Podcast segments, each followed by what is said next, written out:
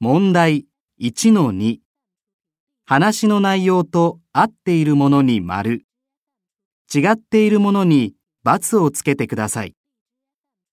A、千羽鶴というのは折り紙で必ず千羽の鶴を作らなければなりません。 B、千羽鶴というのはたくさん折った鶴を長くつなげたものです。